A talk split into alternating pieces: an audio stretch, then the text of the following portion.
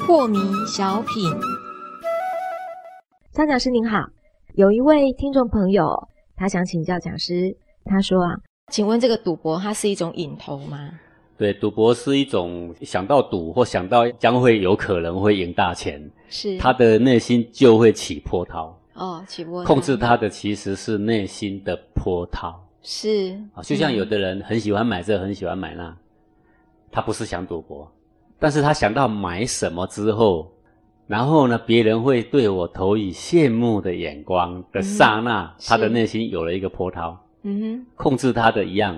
是个波涛。是好，所以一切的人的一切习性都是被一个小小波涛所控制，嗯而哼这个小小波涛呢，就存在你的黄庭一方寸之间啊。对所以，想要走出你的习性的枷锁啊，走出各种瘾头的枷锁啦，或是各种阴影的枷锁啦，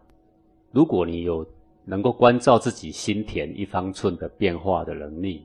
那么走出来呢，就会显得非常的简单。